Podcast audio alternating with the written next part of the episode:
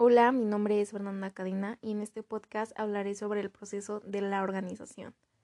De acuerdo a la fase mecánica, la organización es la segunda fase del proceso administrativo.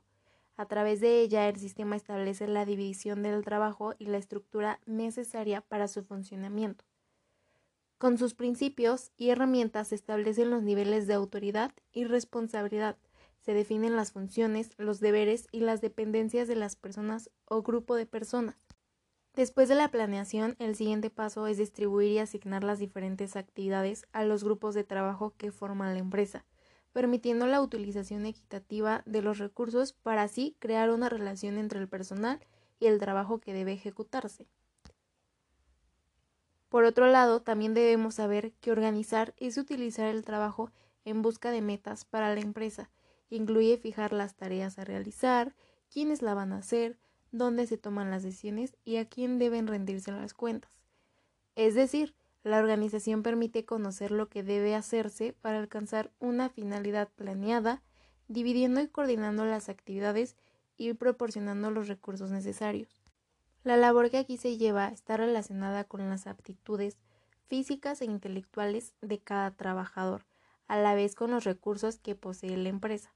La principal función de la organización es detallar el objetivo asignado a cada actividad para que se cumpla con el mínimo gasto y con un grado máximo de satisfacción.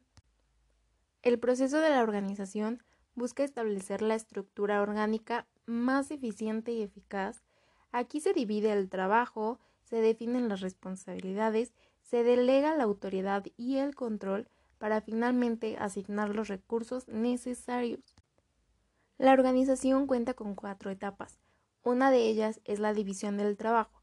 Aquí se separa y delimita las actividades.